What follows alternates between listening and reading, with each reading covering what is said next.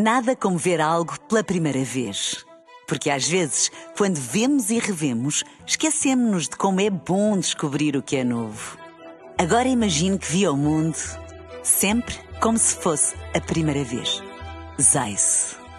Veja como se fosse a primeira vez. Na rádio, no digital, em podcast. Música para sentir, informação para decidir.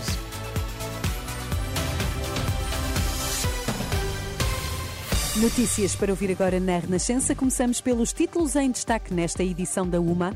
Já está no Egito a bebê com cidadania portuguesa que estava em Gaza. Pedro Nuno Santos promete algo com o PSD sobre áreas de soberania nacional.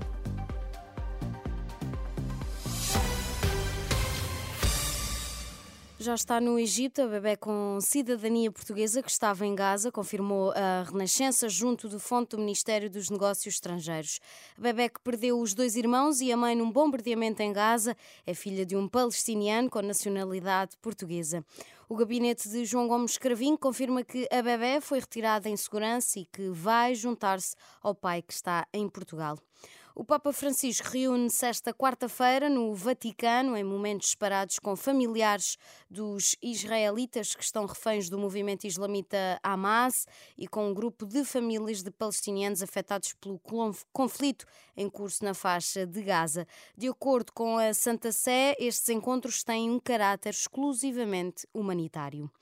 Pedro Nuno Santos promete dialogar com o PSD sobre áreas de soberania nacional e respeitar o acordo com os sociais-democratas para a escolha da localização do novo aeroporto. Houve um acordo entre o PS, entre o governo e o PSD sobre uma metodologia a seguir para a decisão e esse processo não vai ser posto em causa, obviamente, por mim, como é óbvio. Aliás, no momento do, do acordo, eu também estava presente como Ministro das Infraestruturas e da Habitação e, por isso, eh, levarei eh, até ao fim esse, esse compromisso.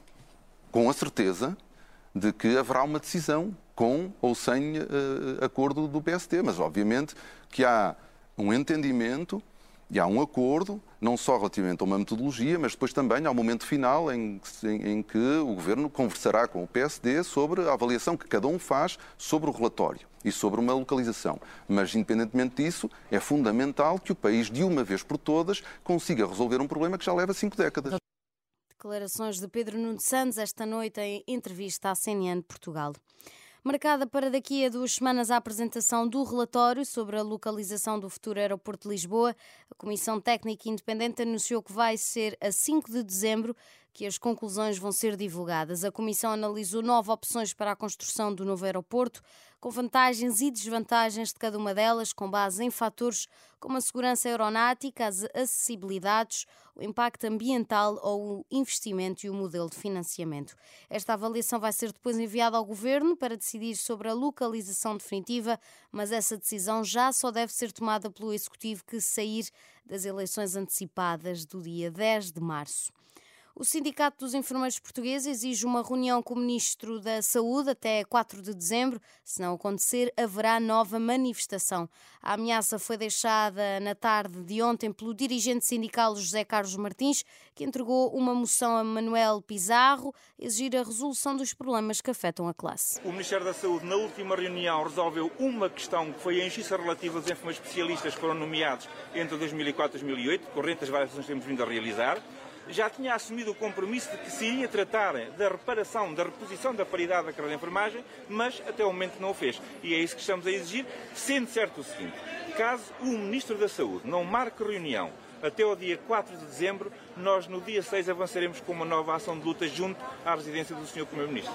Declarações durante uma concentração que juntou cerca de 50 enfermeiros frente ao Ministério da Saúde por melhores salários, progressão e igualdade.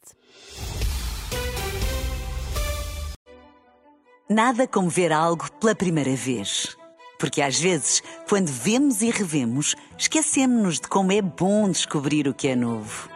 Agora imagine que viu o mundo sempre como se fosse a primeira vez. Zais. Veja como se fosse a primeira vez.